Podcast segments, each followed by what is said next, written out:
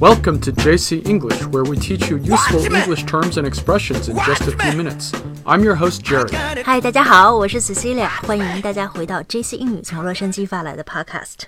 If you follow social media trends in China, you might have come across the Flaunt Your Wealth Challenge, which has been making headlines lately. 现在人的这个世界观和价值观都特别奇怪啊，如果不能理解呢，就会觉得不知所措。那比如像 Jerry 提到的，在我们现在中国的这个社交媒体上很流行的 flaunt your wealth 炫富风潮哈，就是最近出现的一个梗儿。那么现在微博上有一个热搜词叫炫富衰，这个刚才提到这个 flaunt 就是炫耀的意思哈，所以 flaunt your wealth 就叫炫富摔。Yeah, people are taking short videos and photos of themselves falling out of fancy cars with wads of cash and other luxury items splayed out around them on the ground. 这个人总是很爱炫耀哈，像以前我记得我小时候暴发户的那种老土帽式的炫耀，就是拿个大哥大呀，在公众场合大声打电话。然后现在呢，就改成网上这种炫富挑战啊，呃，有了东西呢就想秀出来，满足自己的这个自尊心和成就感。那么这个炫富摔呢，就是以假装摔跤，不小心 摔出身上值钱的东西哈，有的是摔出奢侈品，有的是摔出一地现金来。那在这里说一句呢，我们今天节目的文字版本呢，都可以在微信公众号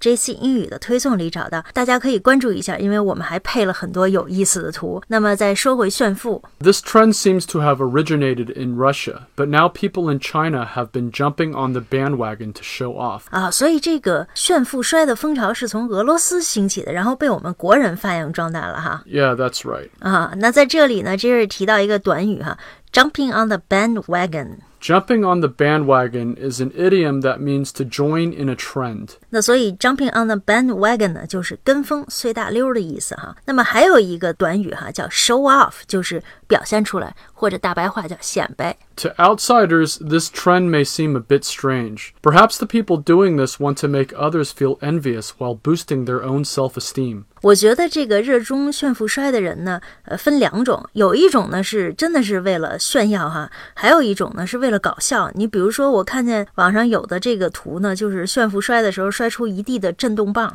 Yeah, some people are trying to be funny, but what flaunting is essentially all about is showing off, and there are several different ways to describe it. 嗯，那说到这个显摆炫耀哈，我就想到这个动物园的孔雀，非要把这个大尾巴展开哈，让大家看看它有多美。那接下来我们看看呢，英语里都有哪些表达炫耀的意思的？ 那我们接下来呢，看看英语里都有哪些词汇来表达炫耀的意思。 One way to say this is parade around. Parade around，parade 呢是游行的意思。 A parade is basically a processional display. So when we say someone is parading around doing something, it means they are doing it to get attention. Parade around 就是四处招摇哈。我们来看一个例句。 For example, if your friend was planning on wearing a very revealing outfit that you thought was too much, you could say, You're really going to parade around town in that dress? Won't you feel embarrassed? 啊，你真的打算穿着那件衣服在城里四处招摇吗？你不觉得尴尬吗？ A related term is strut. This word has several meanings, but as a verb, it means to walk in a cocky and arrogant manner. 啊，strut 这个词呢，字典里的意思是趾高气扬的走。那我们来看个例句。 Right, so you sometimes see boxers or basketball players strut into the ring or onto the court. 啊，那你有时候呢可以看到这个拳击手或者篮球运动员趾高气扬的进入球场上哈。那这个主要是为了气势上压倒对手。 Right, we also say swagger, both as a noun and verb. It means both cocky confidence and strutting.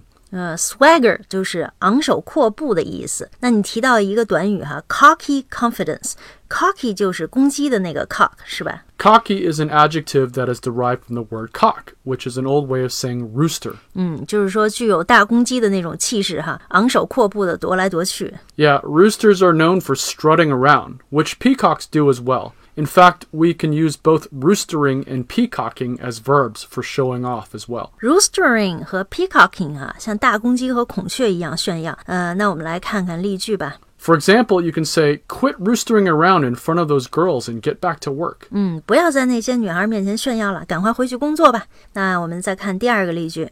The young actor loves peacocking in front of the paparazzi. 嗯，那这位年轻的演员呢，喜欢在狗仔队面前装腔作势哈。我觉得这两个例句都很形象，用动物的词汇把人的这个心理描写的很到位。Yeah, that's right. We humans are no different from any other animal. 嗯，是。那还有一种动物哈、它们炫耀的方式就是拍打胸部。你一定明白我说的是这个大猩猩了。 Yeah, male gorillas thump their chest to show dominance. 嗯，所以动物的这个炫耀很大程度上是为了警告对方哈，宣布我占有这个领地，或者是我占有这个雌性动物，show dominance。 And humans sometimes do this as well. If you watch the NBA, you sometimes see basketball players do this after they slam dunk the ball. 哦，是吗？那下回看篮球比赛，我注意观察一下。 Dabbing is another gesture that is seen as showing off.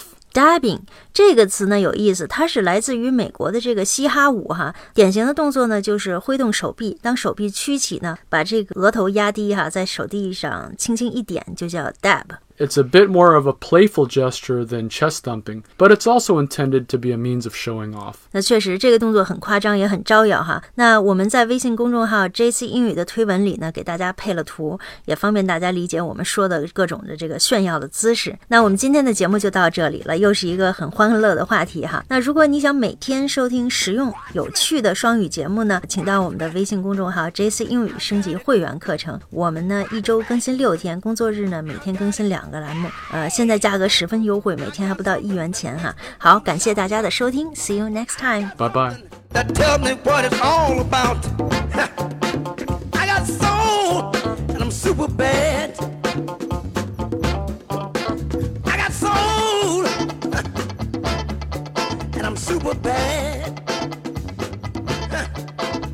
Now I got a move that tells me what to do.